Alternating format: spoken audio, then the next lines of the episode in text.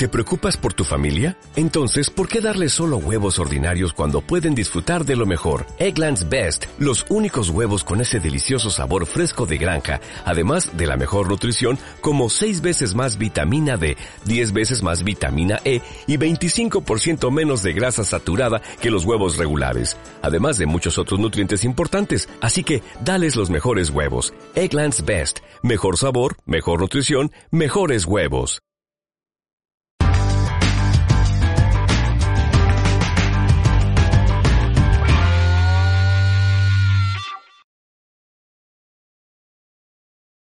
Como decíamos ayer, volvemos al siglo XVI, cuando, tras el desastre de la Primera Liga Santa y el fracaso de los Gelbes, todas las alarmas en España, el Papado y Venecia estaban encendidas debido al incremento de la amenaza turca y berberisca. Concretamente, en la corona española, el problema en el Mediterráneo ya no solo era una cuestión de Estado, también era algo que sufrían los súbditos, especialmente por la creciente presión de los corsarios sobre las costas, ataques que no solo amenazaban la pesca y el comercio, sino habían causado que una amplia franja de la costa estuviera despoblada por miedo. Sin embargo, el desastre de los Gelbes marcó un punto de inflexión en España. La derrota hizo que Felipe II se replanteara la política naval en el Mediterráneo. Para ello tuvo que revertir el legado de su padre, Carlos V, quien, en lugar de centrarse en la construcción de galeras, llevó una política de firma de contratos con armadores particulares, en especial italianos. Felipe II no renunció a este sistema, pero priorizó la construcción naval. Para que nos hagamos una idea de lo radical que fue el cambio, durante todo el reinado de Carlos I se construyeron 50 galeras, mientras que Felipe II ordenó una primera serie de 50, una segunda de 30 y seguida por otra de 40, todos estos encargos entre 1561 y 1565. Este cambio supuso el renacimiento de la construcción naval en el levante español, especialmente en Barcelona. Mientras tanto, los otomanos emprendieron un ataque que puso en vilo a toda la Europa cristiana, Malta. Si los turcos se hacían con ella, amenazaban Sicilia y toda la península itálica, al mismo tiempo que entraban decididamente en el Mediterráneo occidental, lo que podría suponer un aumento de la actividad berberisca. Tras una defensa tenaz de los caballeros de Malta y con la inestimable ayuda de España, se evitó que los turcos se hicieran con la isla, suponiendo para estos un desastre debido a las enormes pérdidas humanas. Tan dura fue la catástrofe que Selim II cambió el foco y se centró en debilitar a la República de Venecia. La agresividad otomana no solo provocó el pánico en la Serenísima, también hizo que el Papa Pío V buscara con más ahínco una alianza de todos los reinos cristianos, tarea nada sencilla, debido al poco interés que había por entonces en esta cuestión. El Sacro Imperio y Polonia acababan de terminar una guerra contra los otomanos. Inglaterra era aún más enemiga de los católicos que de la Sublime Puerta, y Portugal veía el conflicto como algo lejano. Y te estarás preguntando, ¿y Francia? ¿Qué pasa con Francia? Los galos eran un verdadero dolor para el Papa. El rey Carlos IX no quería para nada romper su alianza con los turcos. Pero no solo eso, también se empeñó en intentar evitar que se formara una nueva alianza entre los cristianos. Y, aun cuando ya se formó la nueva Liga Santa, intentó por todos los medios romperla. Todo ello ordenado por el que se consideraba el rey cristianísimo. Por lo que al Papa solo le quedaron Venecia y sí, España. Felipe II veía en la propuesta del Papa una oportunidad para acabar con sus problemas en el Mediterráneo, pero no había olvidado el fracaso de Prevesa y desconfiaba profundamente de Venecia. Por parte de la Serenísima, todavía era reticente a unirse, algo que pronto los turcos iban a encargarse de cambiar la Sublime Puerta se marcó un nuevo objetivo, Chipre. Sin embargo, no se lanzaron de inmediato debido a que querían evitar que una presión excesiva animara a Venecia a aliarse con el Papa y España. Aquello cambió con la insurrección de las Alpujarras, ya que los otomanos creyeron que el monarca español estaría centrado en sus problemas internos y no mostraría interés alguno en lo que podría ocurrir en una isla del Mediterráneo oriental. Por lo que Selim II empezó a presionar a Venecia deteniendo a sus mercaderes y buques en los puertos de sus territorios, al mismo tiempo que preparaba un ejército de invasión a la vista de todos.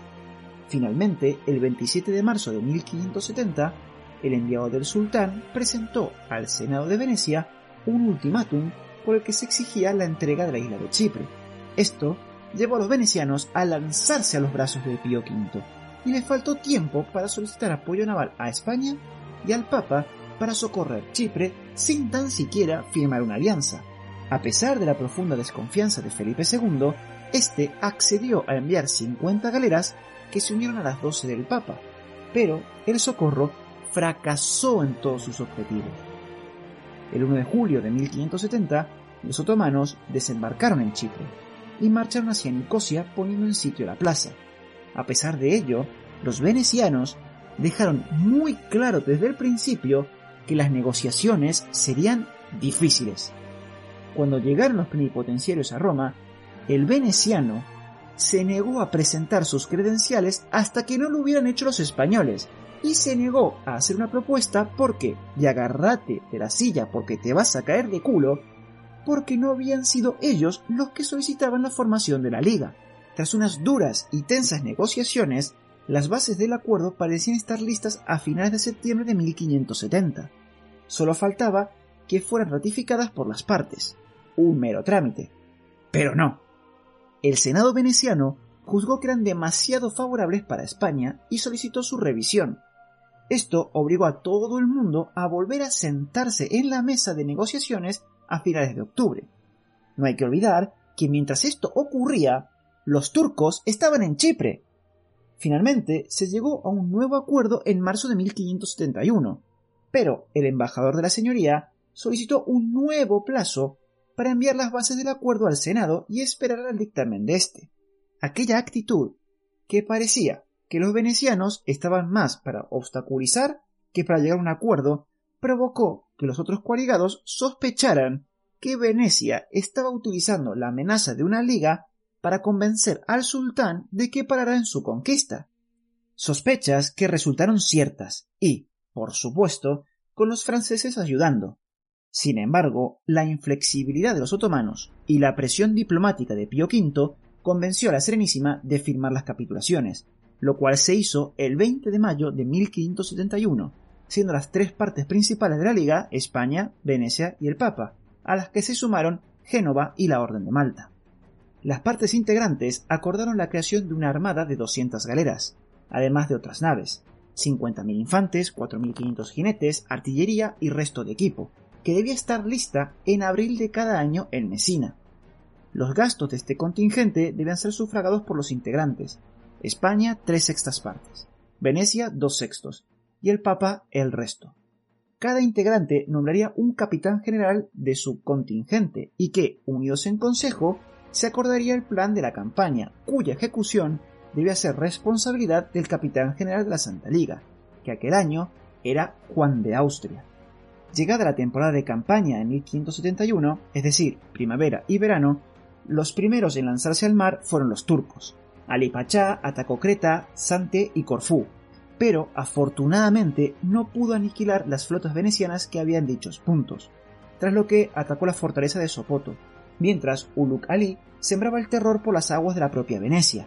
Sin embargo, la amenaza no duró mucho, ya que a oídos de Uluk Ali llegó información sobre la enorme flota que se estaba reuniendo en Mesina, por lo que las escuadras otomanas se dirigieron a Parga y después a Lepanto.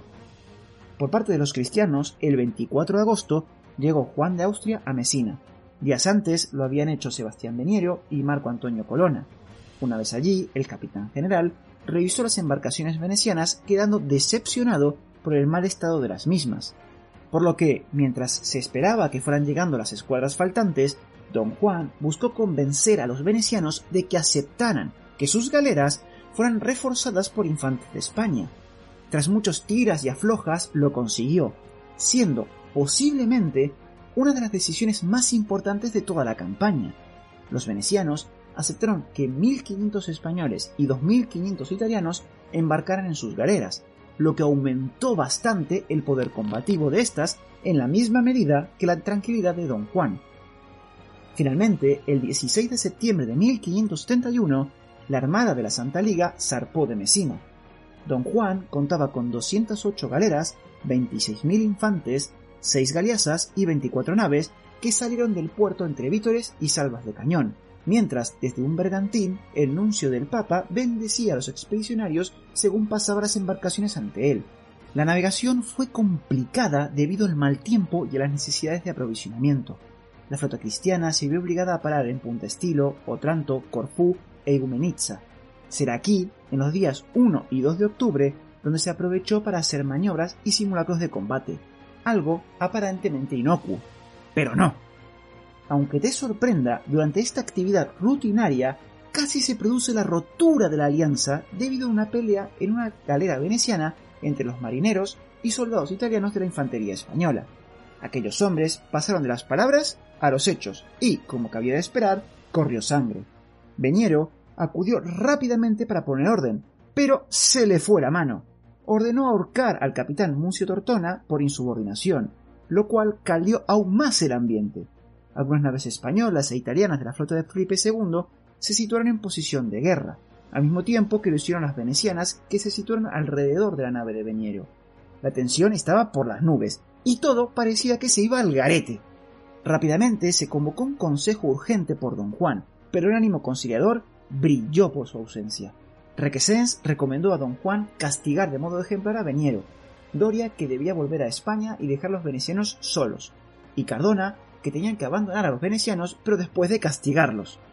Aquel momento crítico necesitaba de un gigante para poder resolverlo.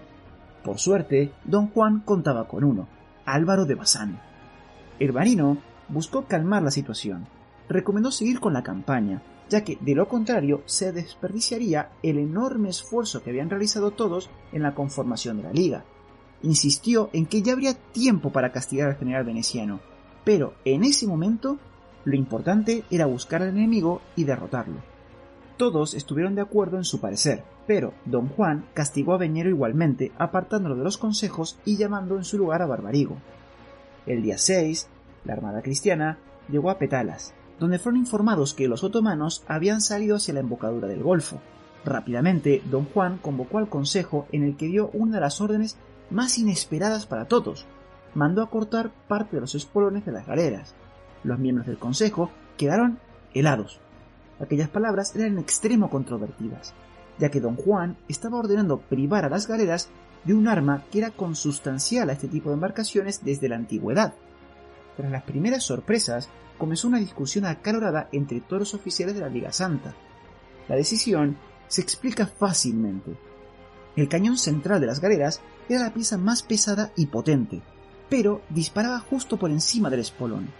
Por tanto, los artilleros temían dar antes a este que al enemigo, por lo que tendían a elevar la puntería, lo que hacía que el tiro saliera demasiado alto y no hiciera blanco. Al quitar el espolón, los cañones cristianos podían apuntar más bajo y hacer blanco las cubiertas enemigas con efectos demoledores.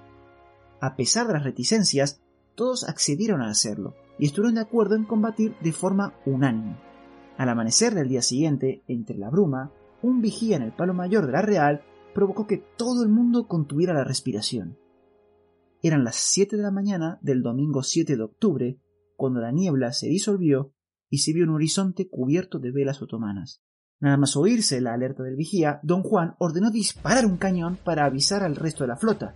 La actividad cristiana fue frenética. Las galeras comenzaron a maniobrar para adoptar la formación de combate prevista.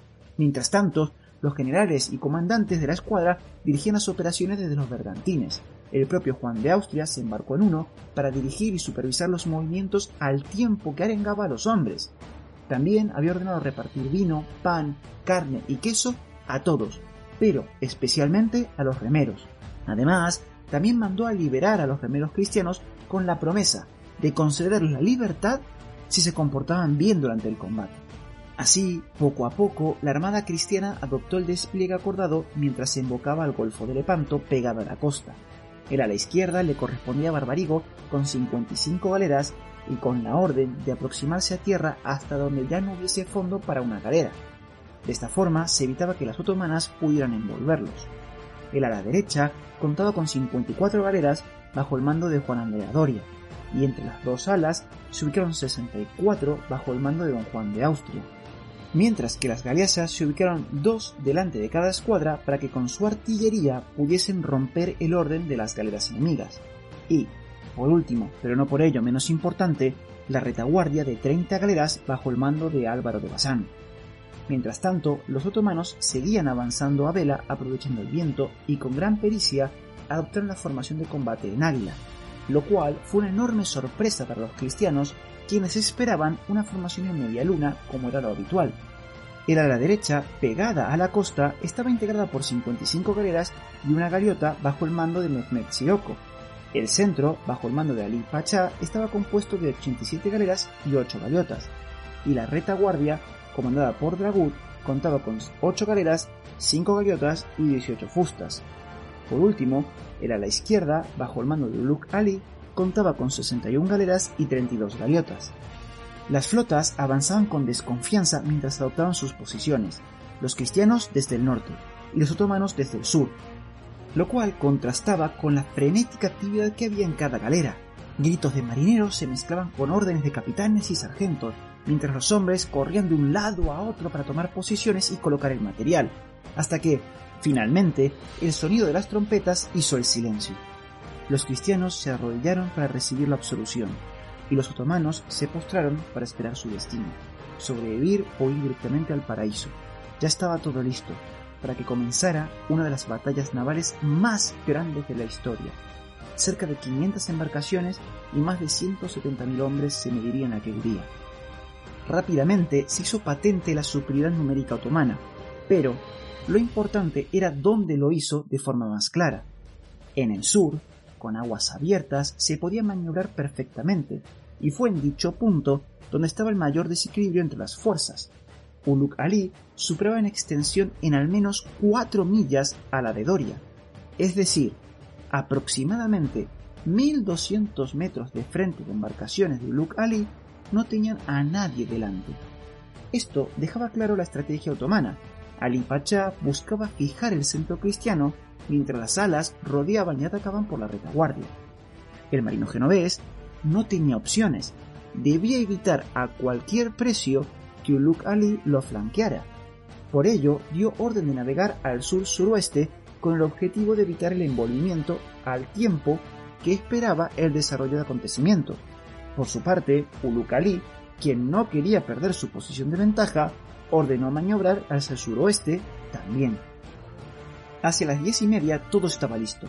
Fue entonces cuando los otomanos dispararon un cañón, lo cual fue interpretado por Don Juan como el desafío de la sultana, por lo que inmediatamente ordenó contestar con otro desde la Real como señal de que aceptaba el reto, tras lo que se embarcó una fragata para comprobar por última vez la formación y arengar a los hombres.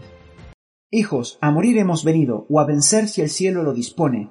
No deis ocasión para que el enemigo os pregunte con arrogancia impía ¿Dónde está vuestro Dios? Pelead en su santo nombre, porque muertos o victoriosos habréis de alcanzar la inmortalidad. Al poco tiempo, la línea turca estuvo al alcance de los cañones de las galeasas en el centro y el ala izquierda cristiana, los cuales abrieron fuego iniciando la batalla. El efecto sobre los otomanos fue importante.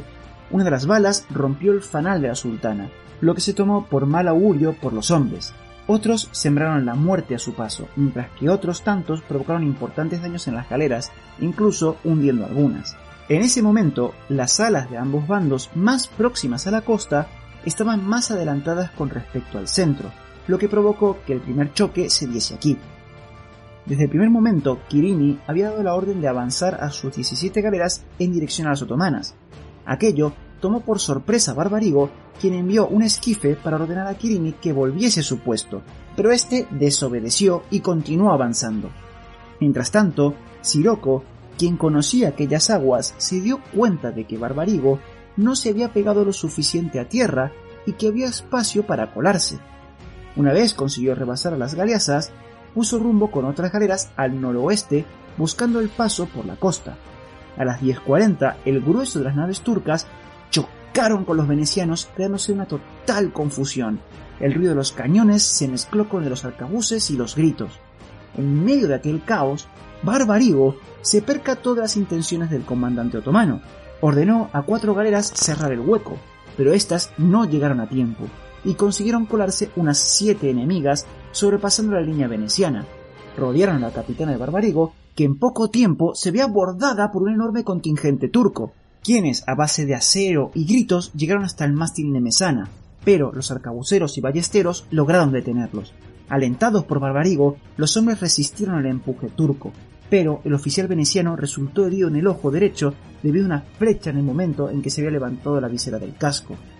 La situación era crítica. Parecía que los otomanos iban a superar al buque de Barbarigo, tras lo que podían terminar de destruir el ala izquierda para luego atacar el centro de la Liga Santa. Los cristianos lo sabían y se defendían como gato panza arriba. Sin embargo, la resistencia parecía inútil. La presión otomana no hacía más que aumentar. Aquello podía ser el final. Fue entonces cuando llegó la Magdalena, una galera veneciana bajo el mando de Marino Contarino, quien pudo pasar a la nave de Barbarigo refuerzos para mantener la resistencia. Aquello fue recibido como agua de mayo. La capitana veneciana consiguió más tiempo, pero solo eso, tiempo. Siroco, totalmente centrado en colarse por el hueco y en la batalla posterior, perdió de vista a Kirini y a las galeasas. El primero, que cargaba hacia adelante desde el primer momento, al ver que los otomanos se acercaban a tierra, se dio cuenta de que habían debilitado su flanco izquierdo, por lo que ordenó virar lentamente hacia el norte en orden con el objetivo de envolver a los otomanos por la retaguardia. Mientras tanto, las galeasas habían terminado de virar y buscaban las popas de la escuadra de Siroco para repartir más plomo. Sin embargo, parecía que Kirini no iba a llegar a tiempo para apoyar a las agobiadas galeras cristianas, y el fuego de las galeasas no era suficiente para rendir a los otomanos. La línea se iba a romper. Fue entonces cuando los ojos cristianos vieron la salvación en forma de 10 galeras bajo el mando de Martín de Padilla, enviadas por Álvaro de Bazán, que venía al rescate para reforzar la línea. Martín de Padilla entró como elefante en cacharrería, rindió tres galeras otomanas en sucesión y cerró la brecha. Aquello dejó a la escuadra de Siroco aprisionada, luchando en dos frentes. De repente, Siroco se dio cuenta de su error. El empuje de las naves de Kirini llevó a las naves otomanas poco a poco contra la costa, haciendo girar la línea de batalla como si fuera una puerta. Lo que vino a continuación fue un combate confuso y encarnizado en el que las galeras cristianas y otomanas quedaron ensalzadas. Sin embargo, el pánico se extendió entre las filas otomanas, cuyos hombres sabían que no tenían escapatoria. Poco a poco los cristianos fueron apresando y hundiendo todas las embarcaciones turcas sin piedad. Una victoria total. Pero volvemos atrás en el tiempo para ir al centro de la batalla. A los pocos minutos de abrir fuego las galeasas del norte, lo hicieron las del centro, sembrando la confusión y desconcierto en la línea otomana. Pero Ali Pachá reaccionó rápidamente y ordenó eludir a las naves venecianas formando tres grupos, la sultana atravesó las galeasas con rapidez, seguidas por el resto. Superado el obstáculo, incrementaron la velocidad con la intención de ganar impulso en el choque y que éste se produjera lo más lejos posible de las galeasas.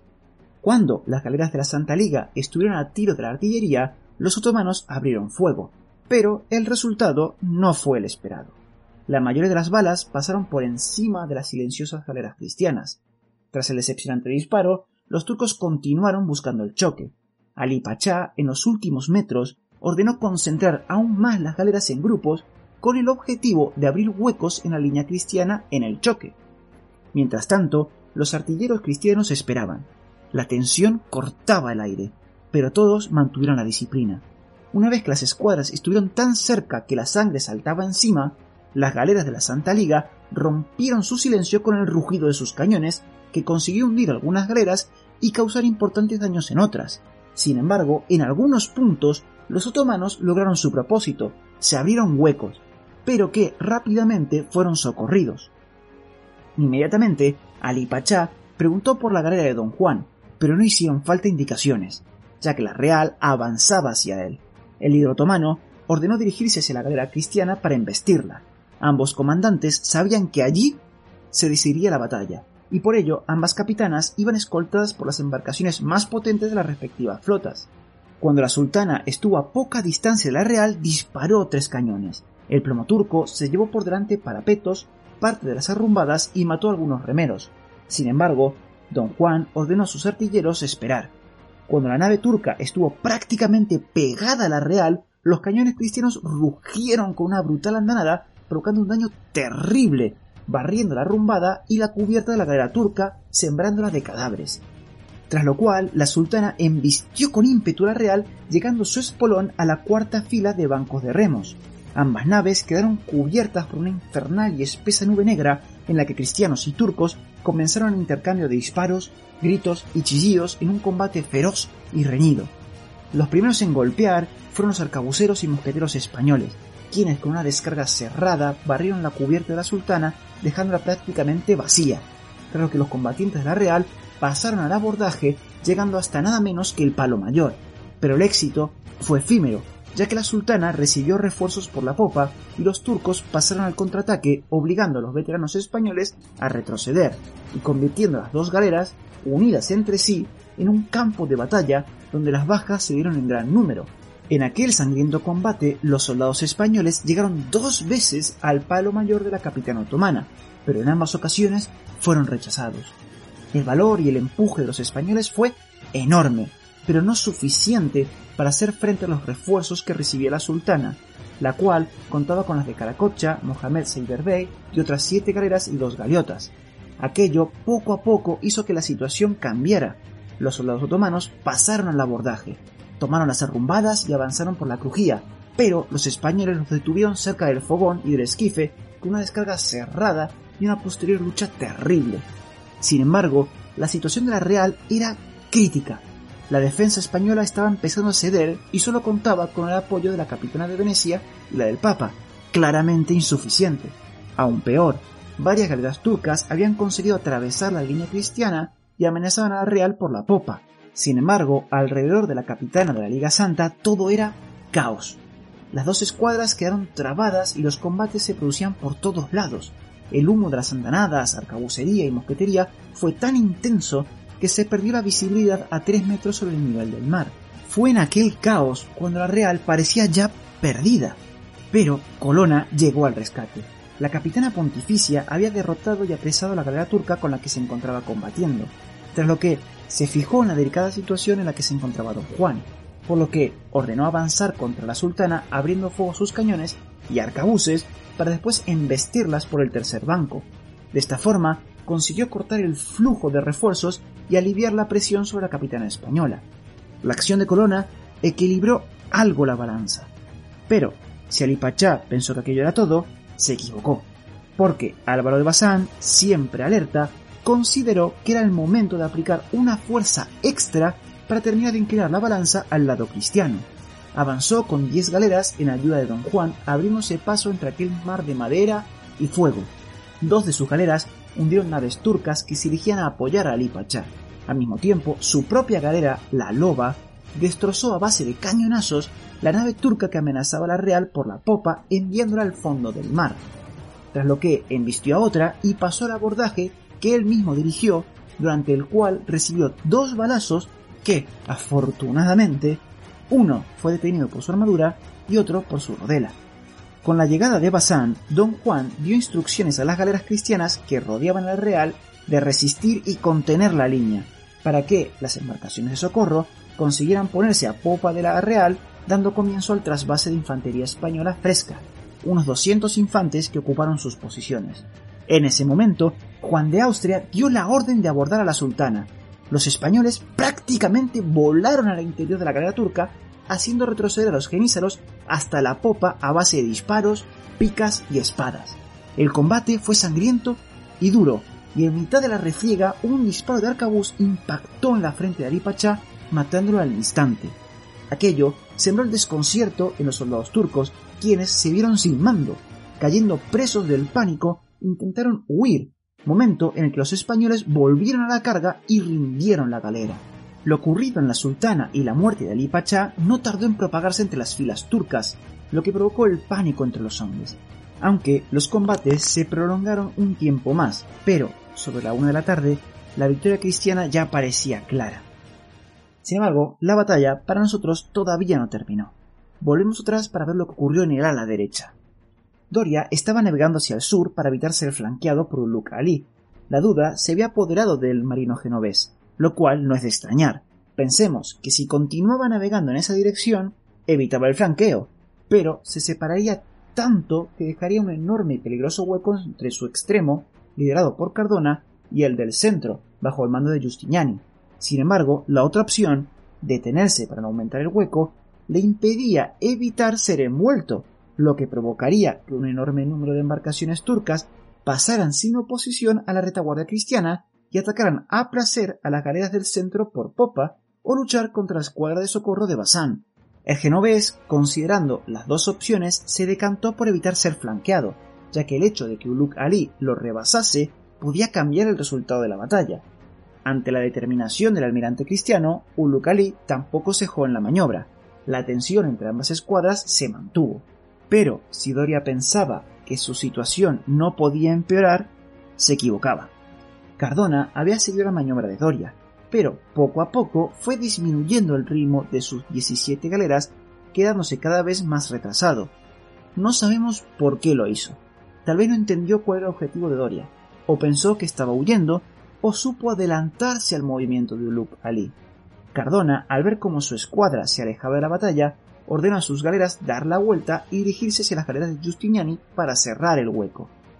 Aquel movimiento convirtió la delicada situación de Doria en crítica solo tenía una opción, mantener la ventaja de la posición y seguir obstaculizando la maniobra del comandante otomano, siendo consciente que ahora podía ser flanqueado también por el hueco que dejó Cardona. Y de repente, Uluk Ali ordenó cambiar el rumbo y avanzar a toda velocidad hacia el hueco que solo estaba cubierto por las 17 galeras de Cardona. Aquello sería pan comido debido a la enorme diferencia de fuerzas y el corsario turco podría meterse en la retaguardia cristiana aunque no hay pruebas contundentes de la maniobra otomana, parece bastante claro que el cambio de rumbo turco debió ser por giros simultáneos. Es decir, cada galera giró por sí misma e invirtió el rumbo. Maniobra muy complicada que exige gran destreza para evitar choques, pero que se completa muy rápido.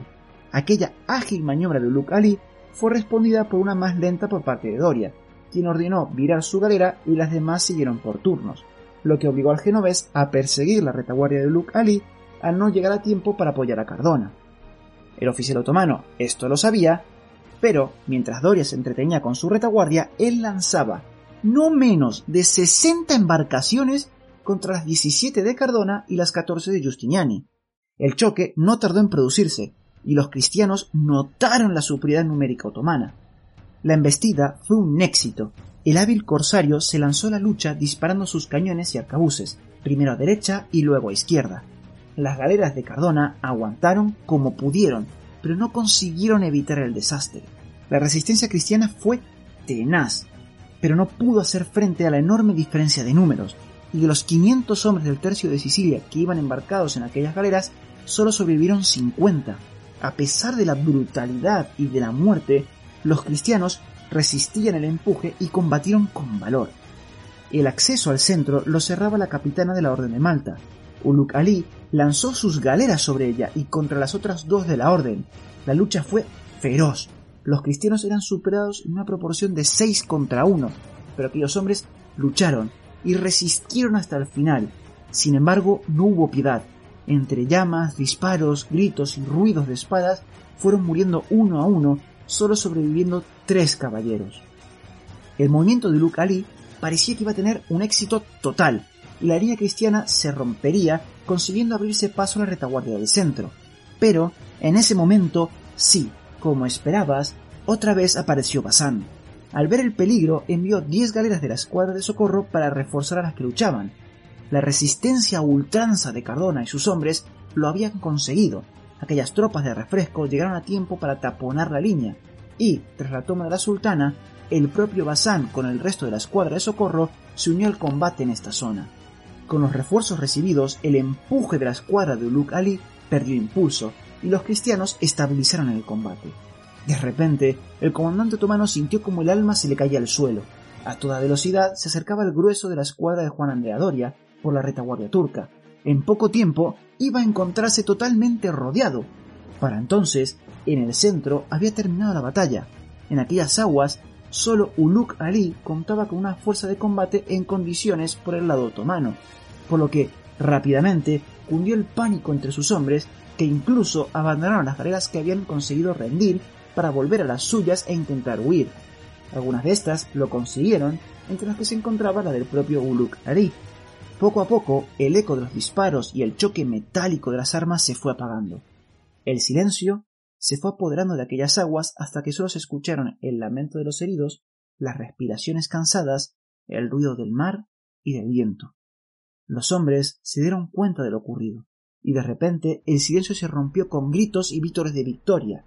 Eran las cuatro de la tarde del 7 de octubre de 1571 y todo había terminado. La victoria había sido absoluta. Solamente lograron escapar entre 40 y 60 embarcaciones otomanas. Los cristianos tenían para repartirse 130 embarcaciones y el resto fueron hundidas. Las bajas entre las filas otomanas fueron entre 20.000 y 30.000, contando muertos y desaparecidos. Se hicieron 6.000 prisioneros y casi todos los genízaros murieron. Por parte de los cristianos, perdieron 12 galeras, 7.600 muertos y casi 20.000 heridos. Se dio la libertad a un gran número de remeros cristianos por haber luchado valientemente y consiguieron rescatar a 12.000 cautivos cristianos. La victoria había subido la moral de aquellos hombres a límites insospechados, tanto que algunos se preguntaron en el Consejo si debían continuar con conquistas en Grecia o recuperar Chipre, ahora que no tenían oposición. Sin embargo, en el Consejo imperó la cordura, los mandos fueron realistas, la temporada estaba muy avanzada y no tenían los pertrechos necesarios para emprender conquistas. La gran victoria en Lepanto no fue explotada por parte de la Santa Liga como se esperó. Al año siguiente, cuando se reanudaron las operaciones, la naturaleza de la coalición y los distintos intereses que perseguían sus miembros lo impidió. El nuevo Papa no estaba tan entregado como su predecesor a la lucha contra el turco. Venecia estaba como loca por firmar una paz con los otomanos a cualquier precio, y Felipe II tenía nuevos y peligrosos frentes más importantes en el Atlántico y en Europa. Por el lado contrario, los otomanos veían que sus campañas militares o eran adversas o muy costosas, a lo que hay que sumar los problemas internos. Esta situación llevó a un punto en el que ningún bando pudo obtener una victoria absoluta sobre el otro. Por ello, los turcos buscaron firmar treguas con sus antiguos enemigos, pero Felipe II se mostró reticente a firmar una e impuso una serie de condiciones a los otomanos. Finalmente se firmó en 1578 en lo que resultó ser una suspensión de hostilidades especificando los territorios afectados, sin cláusulas gravosas, ni se dejaba a Venecia, los estados pontificios o los caballeros de Malta expuestos al nuevo ataque otomano. Y ahora es tu turno. ¿Qué piensas? ¿La victoria en Lepanto fue importante o no? házmelo saber en los comentarios. Y ya que estás por ahí, no olvides darle me gusta y suscribirte al canal. Muchas gracias y hasta la próxima.